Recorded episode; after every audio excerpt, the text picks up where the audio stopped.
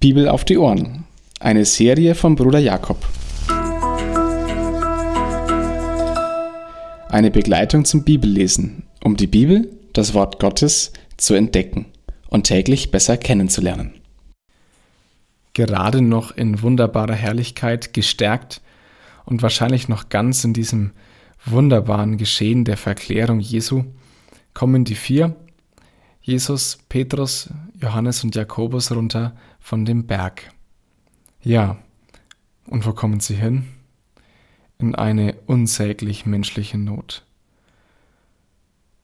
Manche Überschriften bezeichnen den Jungen hier als Epileptiker. Aber das ist nicht ganz richtig. Alle drei Evangelien, die berichten, sind sich einig. Der Junge, die Eltern, niemand kann etwas gegen das Gepacktwerden machen. Er ist so hilflos, dass er am Ende seiner Kräfte ist, körperlich und geistig. Ein furchtbarer Zustand. Niemand kann helfen. Es ist ein Dämon, der den Jungen packt.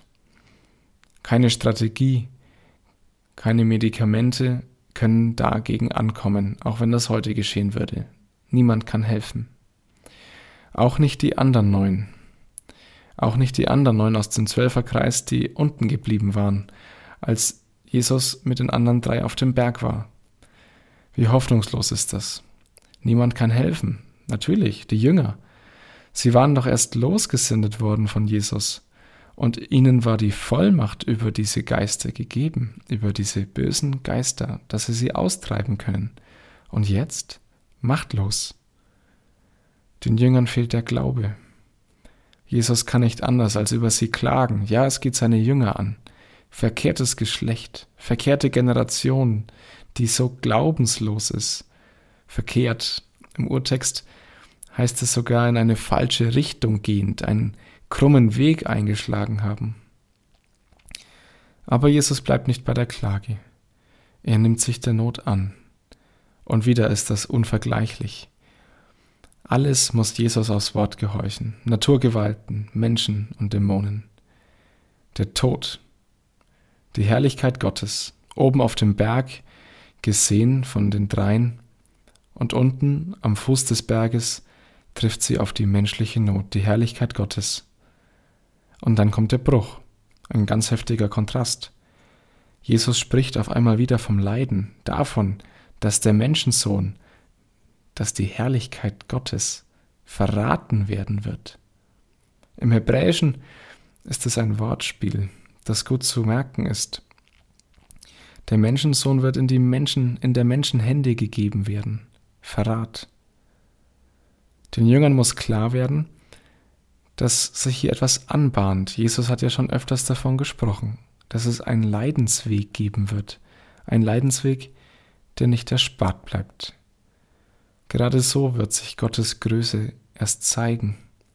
Ja, und obwohl Gottes Größe, Gottes Macht über allem gerade bewiesen wird, an Kranken, an Dämonen, am Tod.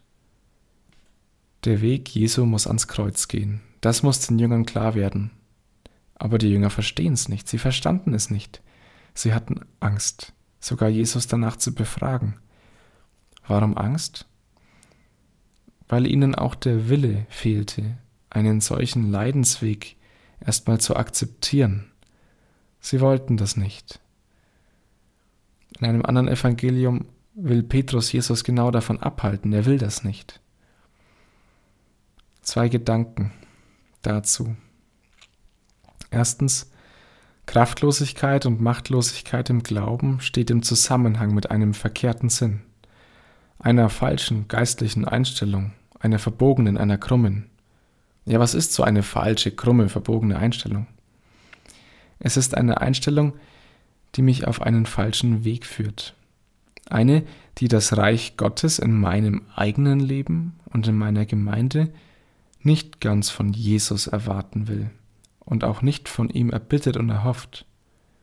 Und genau dieses Erbitten oder Hoffen ist regelmäßig nötig. Man kann nicht einmal für immer richtig stehen. Die Jünger sind der beste Beweis dafür. Der zweite Gedanke, Glauben und Verstehen. Es gibt das Argument, dass man nur das glauben möchte, was man auch begreifen kann. Also man möchte tiefer graben und das besser begreifen können. Das was war das dran. Aber ich finde, dass alle, die dieses Argument bringen, sich auch ehrlich prüfen sollen, ob sie auch verstehen wollen.